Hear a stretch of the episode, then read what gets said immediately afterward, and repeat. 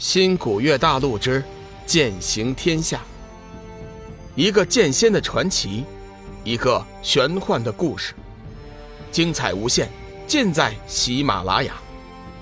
主播刘冲讲故事，欢迎您的订阅。第三百七十五集，双剑争锋。青霞仙剑似乎也感受到了。修罗刃的轻视，剑体不断颤抖，发出阵阵狰狞之声，似乎想要摆脱太元尊者的手，飞出去和修罗刃一较高下。不远处，剑君子微微惊讶，心中不由得大喜，老大到底还是成功了。凭借着坚强的意识和无比的爱心，他终于将一把普通的仙剑。磨练成了一把盖世神兵，他感应到了青霞仙剑上散发出来的惊天剑气。围在战圈一边的众位城主也是个个惊讶。天涯海阁谁都知道，太元尊者身为一城之主，但是手中却没有一件像样的法宝，一把仙剑还是从修真界带来的，在海阁连名号都排不上。没想到今日青霞仙剑。却展现出了不输于神兵利器的威势，修罗魔女也是瞳孔微缩，脸色骇然。太元，没想到你到底是成功了，不过和我的修罗刃相比，你还是找死。说话间，修罗刃已经激发出数道黑芒，朝着太元尊者射了过来。太元尊者知道厉害，不敢怠慢，当下仙剑一转，左手法诀急捏。剑气纵横四刻，片刻功夫，已在身前布下了数道屏障，护住周身的药穴大脉。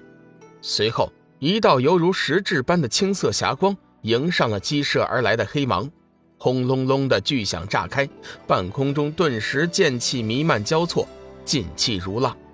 两股强大的攻击剑芒击散出无数流丽彩光星点，四下奔飞，将四周映照的瑰丽绚烂。五彩斑斓，太元尊者首当其冲，只觉得四周劲气凛冽，如狂涛巨浪般呼啸拍来，道袍错错鼓舞如球，剑气受阻不前。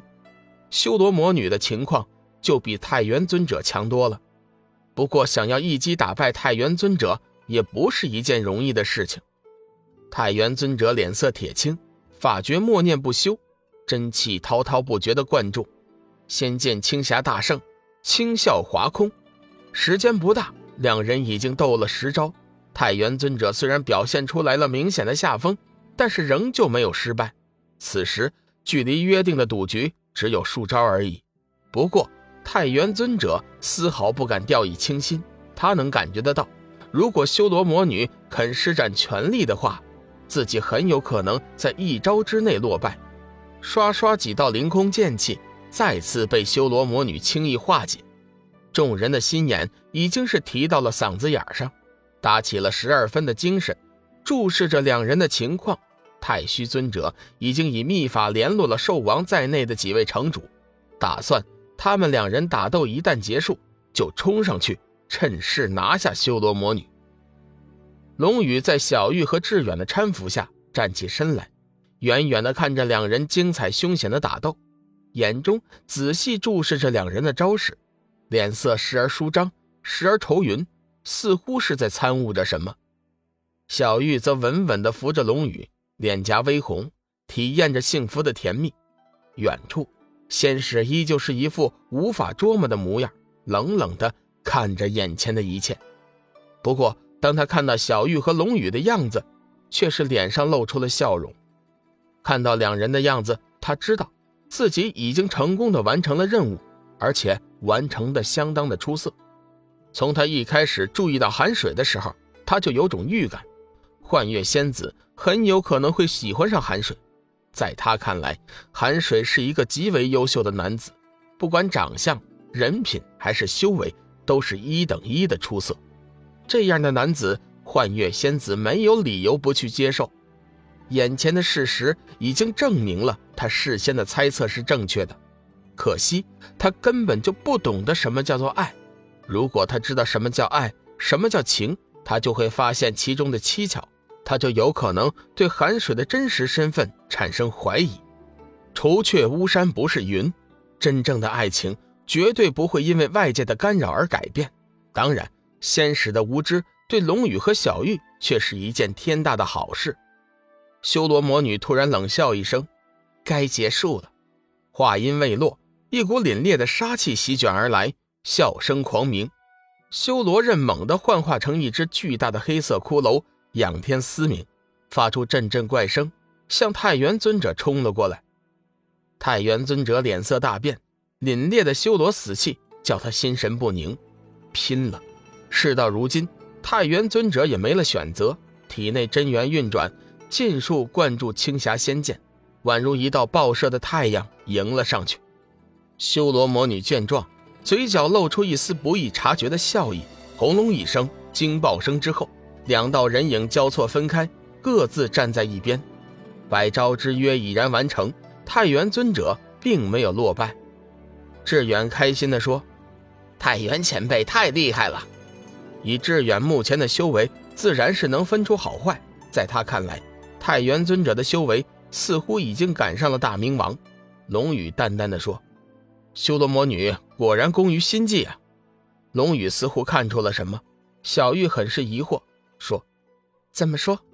眼前的男子总是那么的深沉。”总是充满着无穷的智慧。